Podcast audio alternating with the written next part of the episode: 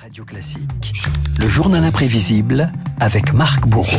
Marc, vive émotion en Chine cette semaine. Il y a deux ans disparaissait le docteur Li Wenliang. Pour beaucoup, c'était un illustre inconnu, mais il s'agit du premier médecin à avoir alerté sur la dangerosité du coronavirus. Retour sur l'histoire de ce lanceur d'alerte considéré aujourd'hui comme un martyr du régime. Et pour tout comprendre, Renault, petit retour en arrière. Janvier 2020, les médias du monde entier commencent à s'inquiéter face à un virus, un syndrome respiratoire aigu qui frappe la ville de Wuhan en Chine. Un mystérieux virus de la même famille que le SRAS a déjà contaminé 45 personnes. Le virus pourrait se propager à l'étranger. Les premières victimes auraient été contaminées sur ce marché aux poissons. Les autorités chinoises se veulent rassurantes. Avec les mesures mises en place, nous allons empêcher l'épidémie de s'étendre. Et pourtant, un médecin de Wuhan est beaucoup moins confiant sur la maîtrise du virus. Li Wenliang, un ophtalmologue de 33 ans, le 30 décembre 2019, il est le premier à alerter les autorités sur l'existence du Covid-19. Sur un chat privé, il raconte l'arrivée de patients dans son hôpital frappés par une pneumonie virale. Ces messages font le tour des réseaux sociaux.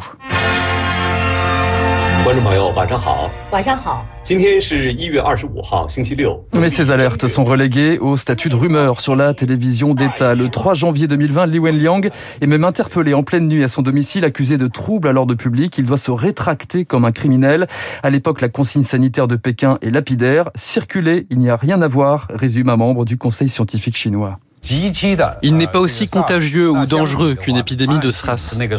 Quelques jours plus tard, Li Wenliang retourne travailler et contracte le virus. Hospitalisé, le médecin sort de sa réserve sur les réseaux sociaux. Li Wenliang, c'est alors un visage, une photo qui traverse la planète, celle d'un malade masqué, placé en réanimation, brandissant sa carte professionnelle. Dans ses messages, il critique la gestion de l'épidémie par Pékin et décrit chaque jour l'évolution de sa maladie, comme ici dans une très brève interview téléphonique relayée par la chaîne américaine CNN. Je peux à peine respirer, décrit Li Wenliang. Il décède le 7 février 2020.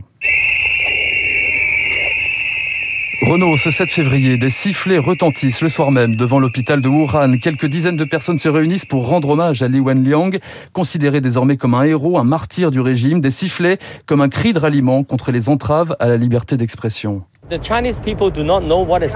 Le peuple chinois ne sait pas ce qu'il se passe. C'est donc le régime qui permet à ce virus de se répandre.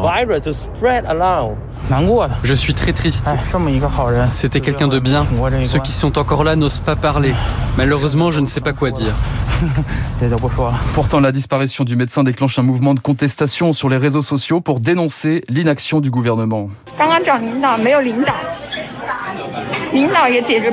Sur cette caméra cachée, par exemple, une infirmière de l'hôpital de Wuhan montre des brancards, des malades qui s'entassent dans les couloirs sans protection, des patients désorientés qui peinent à être pris en charge. Dans une autre vidéo, des hommes en combinaison complète interpellent les malades pour les placer en quarantaine. Des blogueurs sont emprisonnés. La contestation populaire atteint un niveau inédit depuis des décennies, comme le raconte ce journaliste chinois qui travaille en France. Depuis 1989, le révolte de Tiananmen jusqu'à maintenant, c'est la première fois que j'ai vu tellement de contestations et tellement de colère qui monte très très fort. Quand j'ai vu les messages, les gens disent ah oui, peut-être c'est une révolution. Moi, je crois pas trop. Car le gouvernement embarrassé corrige le tir. Renaud, vous entendez là? Le président chinois Xi Jinping, première apparition publique depuis le début de l'épidémie. Nous sommes le 10 février. L'homme fort de Pékin tente d'éteindre la polémique et s'adresse au personnel hospitalier de Wuhan devant les caméras de télévision. Nous allons nous battre pour le peuple, rétablir la confiance. Au nom du parti, je vous présente mon plus grand respect. Je vous remercie sincèrement. L'opération déminage se prolonge jusqu'à la commission de santé chinoise. Sa porte-parole rend finalement hommage au travail de Li Wenliang. Nous exprimons nos profondes condoléances et notre sympathie sincère à la famille du docteur Li Wenliang. Depuis le début de l'épidémie, de nombreux membres du personnel médical ont courageusement lutté en première ligne sans se soucier de leur sécurité personnelle pour le bien de tous. Chaque 7 février, depuis deux ans maintenant, les sifflets continuent de résonner pour honorer la mémoire du docteur. Un visage devenu un symbole de la liberté d'expression dans un pays qui ne compte officiellement qu'un peu plus de 4500 décès depuis le début de l'épidémie. Voilà, officiellement, bien évidemment, parce que c'est beaucoup plus. Euh, Li Wenliang, lanceur d'alerte et héros moderne. Merci Marc pour ce journal imprévisible. On parlait de la Chine, eh bien, nous en parlerons également avec mon invité à 8h15, euh, Pascal Boniface. Sachez, je change totalement de sujet, sachez qu'hier, le plus grand diamant noir naturel au monde a été vendu aux enchères chez Sotheby's pour près de 4 millions d'euros. Il s'appelle le Enigma. Alors, son prix de vente reste cependant bien loin du record absolu. C'était le diamant rose Pink Star qui avait été vendu en 2017 pour 71 millions de dollars. Diamant et musique, vous pensez tout de suite à Marilyn Monroe. Quelques notes de Diamonds are a girl's best friend. A kiss on the hand may be quite continental, but diamonds are a girl's best friend. A kiss may be grand, but it won't pay the rental on your humble flat or help you at the automat. Men grow cold